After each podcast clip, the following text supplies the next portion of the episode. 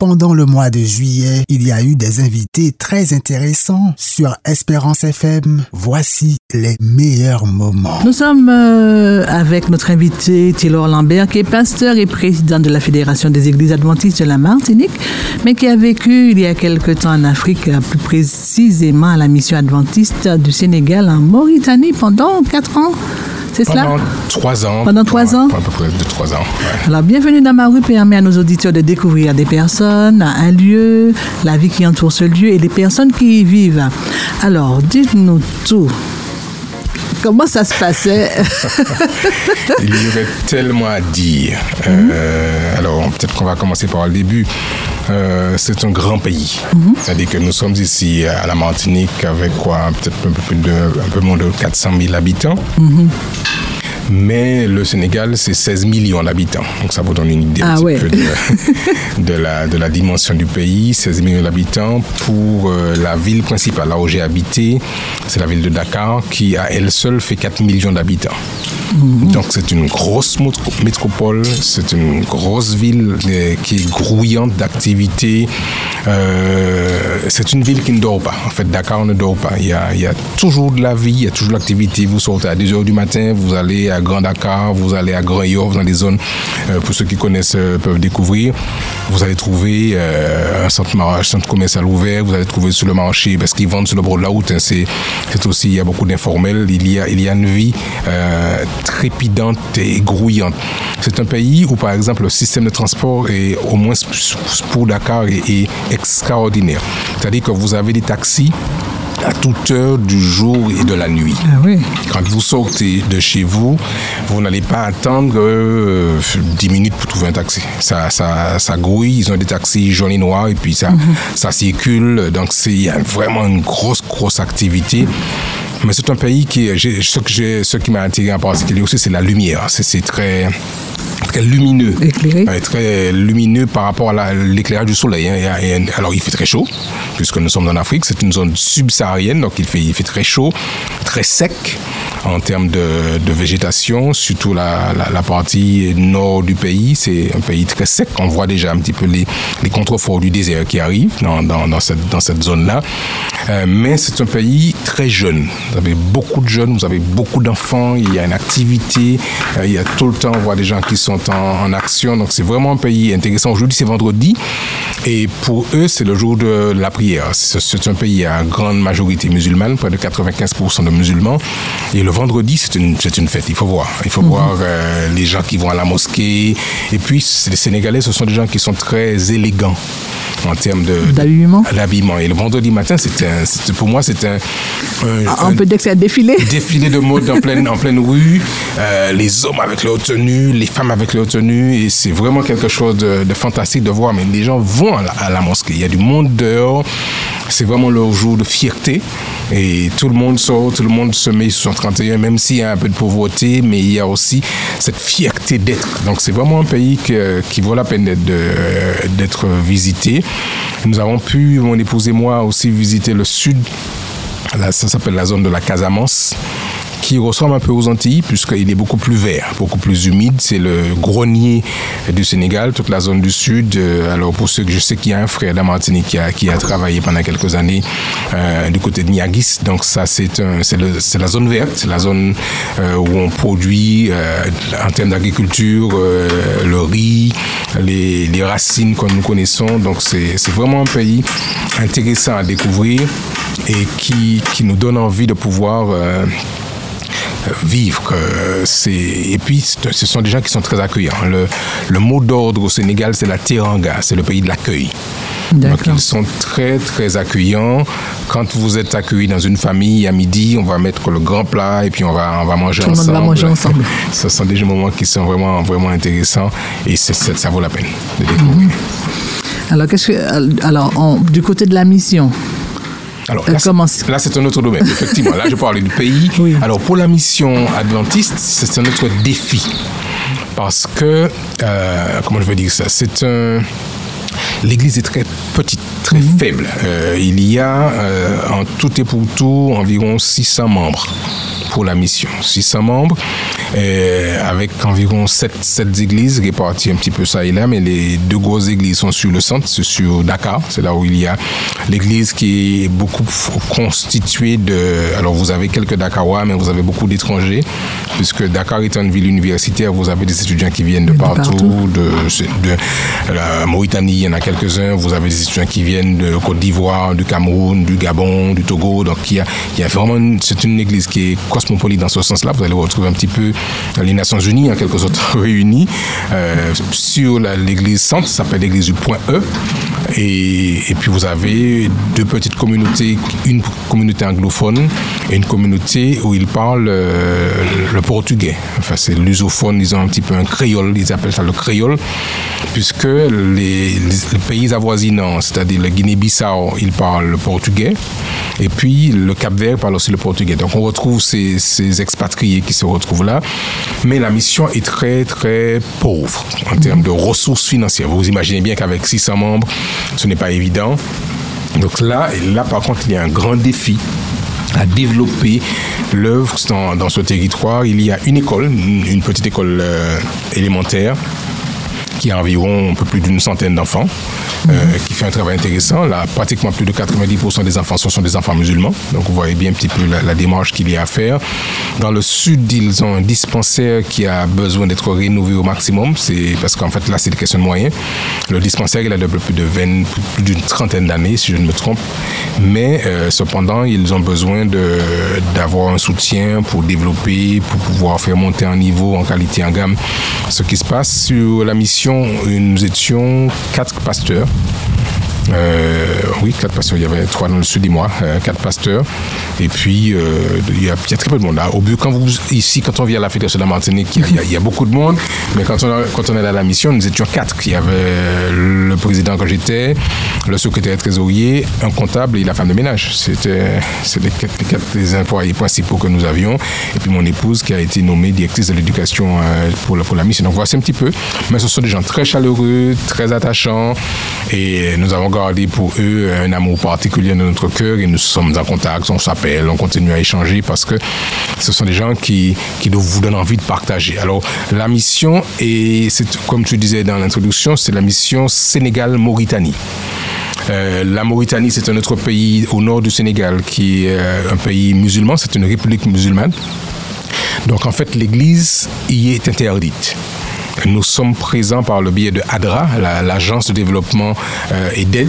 ADRA se retrouve en Mauritanie et la Mauritanie fait 4 millions d'habitants. Donc en fait, la mission couvre à elle seule 20 millions d'habitants.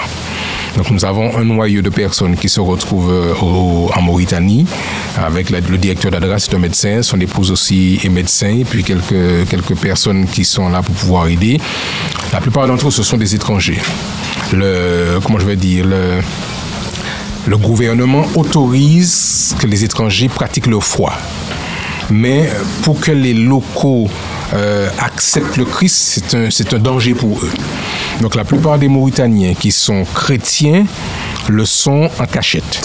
D'accord. Euh, quand il faut baptiser quelqu'un, euh, parfois, très souvent, c'est plus, c'est plus simple de venir le, la baptiser au Sénégal et de revenir que de pouvoir euh, la baptiser en Mauritanie, puisque c'est un risque pour, euh, pour cette personne. J'ai visité par exemple une famille, elles sont trois sœurs qui sont adventistes, mais elles ne peuvent pas aller à l'église. Elles vivent leur foi chez elles. Elles vivre leur foi chez elles. Donc, euh, les sœurs vont les visiter. C'est pas, c'est pas mal vu. Mais euh, comme ils vivent vraiment l'islam euh, de manière dure, mm -hmm. c'est pas souvent autorisé que des hommes entrent chez elles. Donc, ce sont souvent les sœurs qui peuvent aller, aller les, les, les visiter. Euh, J'ai pu aller une fois, mais il a fallu qu'on demande autorisation au père de famille qui m'a autorisé à venir euh, saluer la famille. Mais c'est un, un, beau pays, il y, a, il y, a, des opportunités intéressantes en termes de développement, en termes, il y a de la place pour pouvoir faire des choses euh, dans la mesure où on est prêt à, à servir, sortir de sa zone de confort qu'on pourrait avoir ici aux Antilles et puis aller, aller donner un coup de main. Il y a des jeunes qui viennent pendant un mois, pendant, pendant six mois, pendant un an euh, comme volontaires pour pouvoir apporter leur soutien. Mais je crois que ce c'est un territoire en termes de mission où il y a de la place pour ceux et celles qui veulent apporter leur contribution sans problème. Alors pour ceux et celles qui veulent apporter le, leur contribution, qui veulent partir, comment ça, se passe, comment ça peut se faire? Alors, il y a plusieurs options. Euh, l'option la plus classique, je dirais, sur la confiance générale, il y a ce qu'on appelle, il y a le site euh, le site, alors je le pense en anglais, mais c'est Adventist Volunteer Services, mais ça s'appelle AVS pour ceux qui, ceux qui parlent anglais. C'est Service Volontaire Adventiste, on va dire ça comme ça, Service Volontaire Adventiste, où quelqu'un peut euh, aller s'inscrire sur le site euh, Service Volontaire Adventiste et puis dire je suis volontaire pour pouvoir aller servir pendant six mois et j'aimerais aller travailler au Sénégal.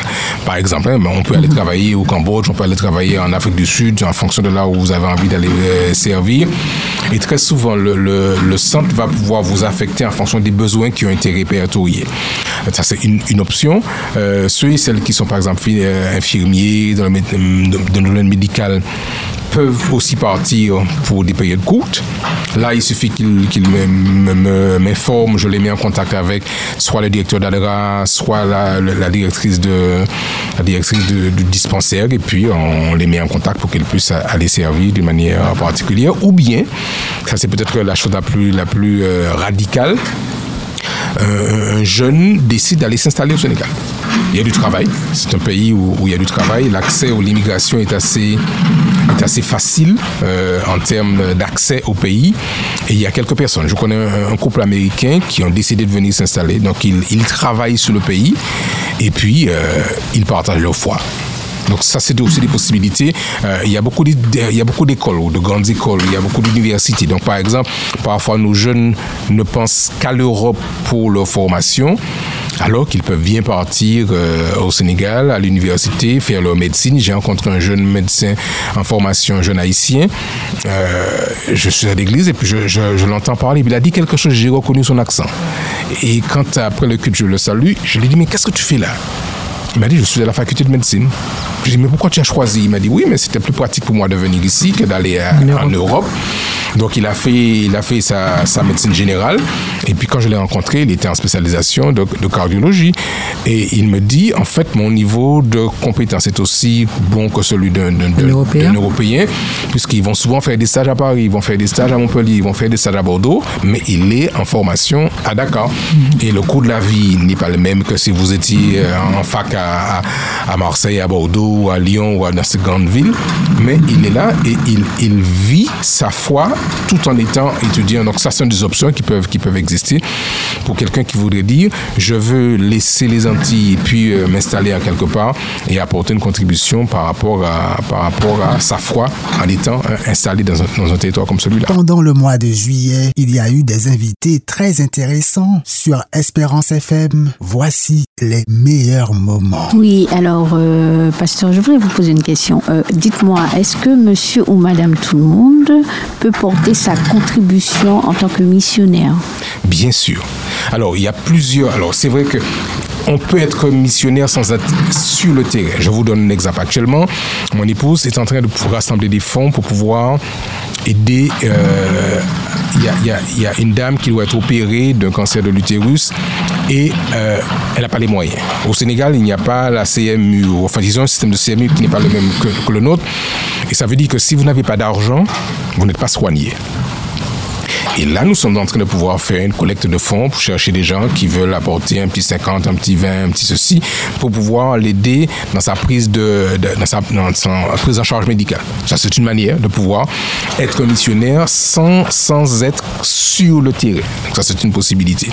Maintenant, nous sommes en train, euh, alors c'est un scoop que je donne ce matin à, à, Espérance FM, nous sommes en train de réfléchir avec la, la Fédération de la Martinique de pouvoir organiser peut-être une fois tous les deux ans des voyages missionnaires.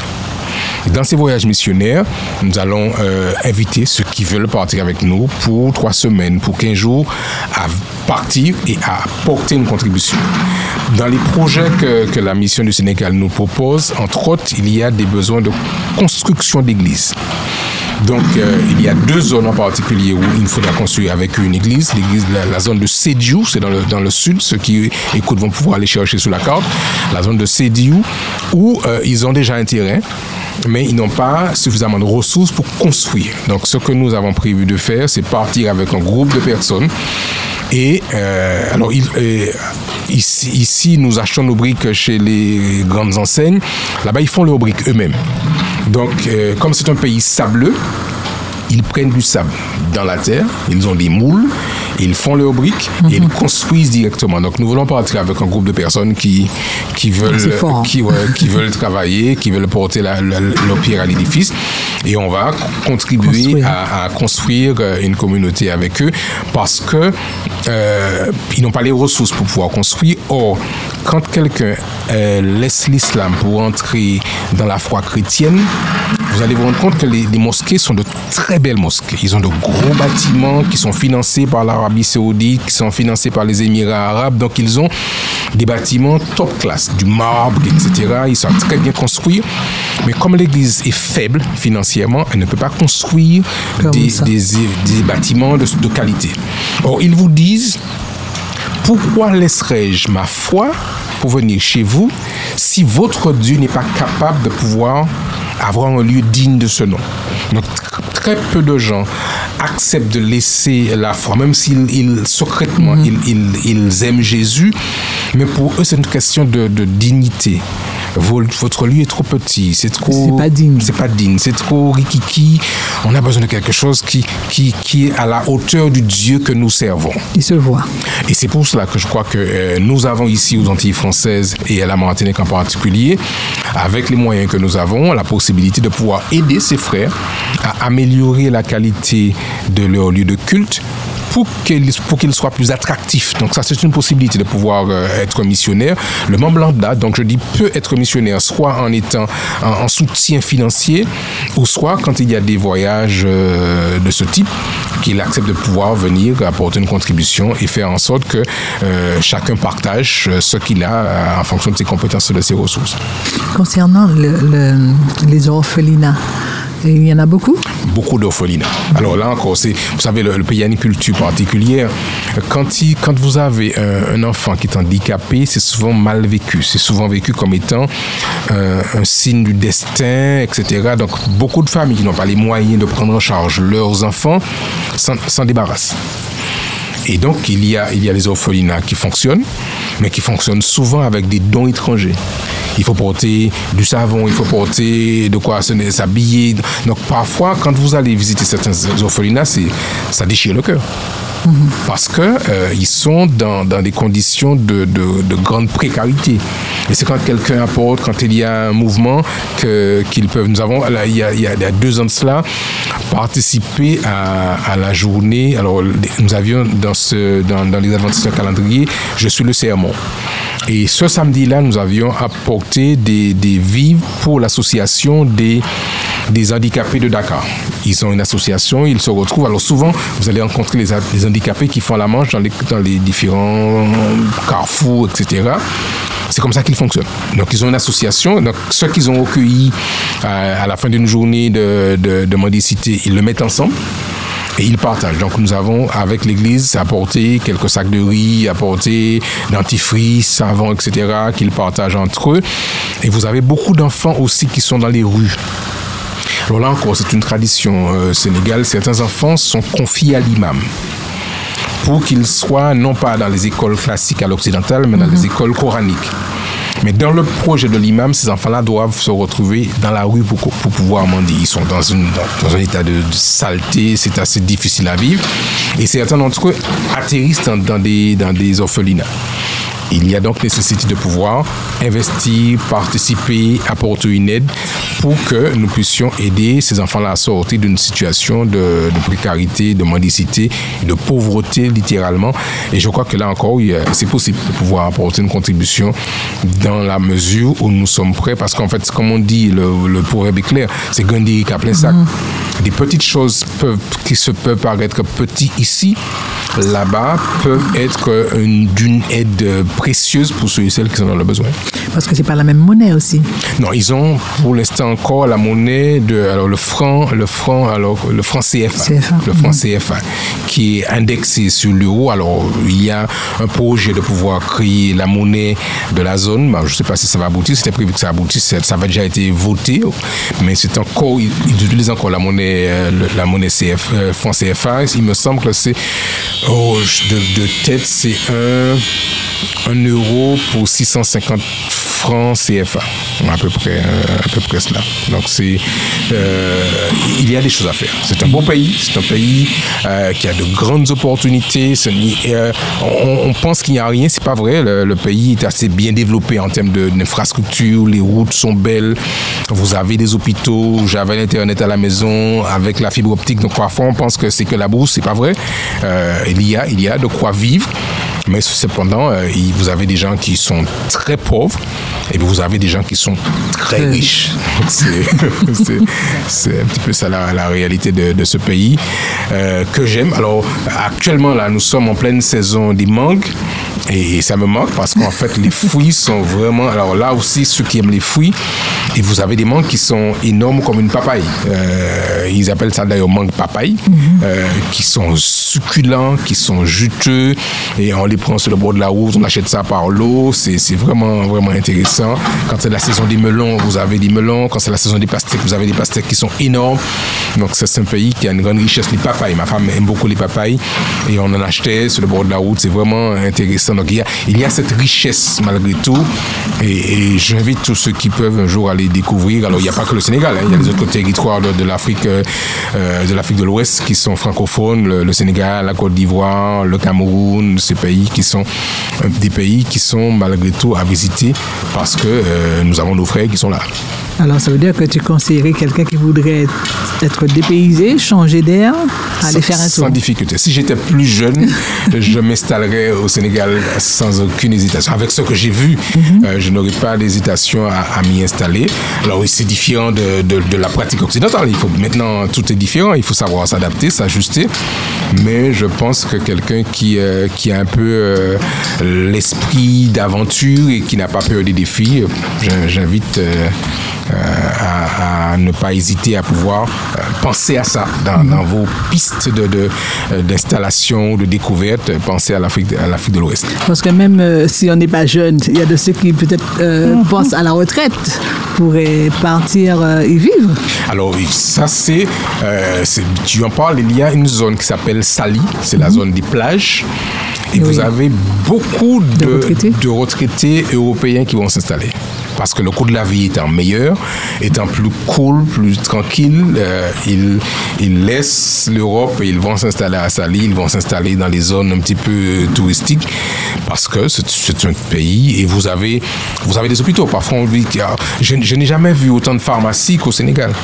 Vous avez des pharmacies pratiquement à, tout, à tous les carrefours, à tous les coins de rue. Et puis, euh, les pharmacies sont ouvertes de 8h jusqu'à jusqu'à 22h.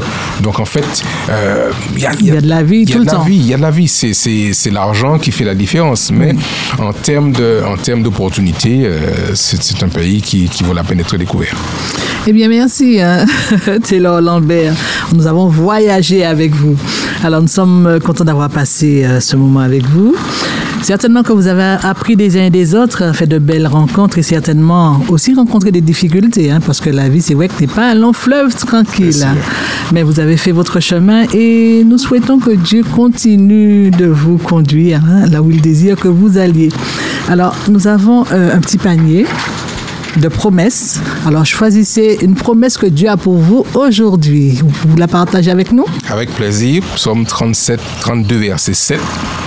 Tu es un asile pour moi, tu me garantis de la détresse, tu m'entoures de champs de délivrance. Merci. C'est la promesse de Dieu pour Chant de délivrance. Aujourd'hui. Alors merci. Bonne journée à Espérance FM, bonne journée aux, aux, auditeurs et que Dieu vous bénisse.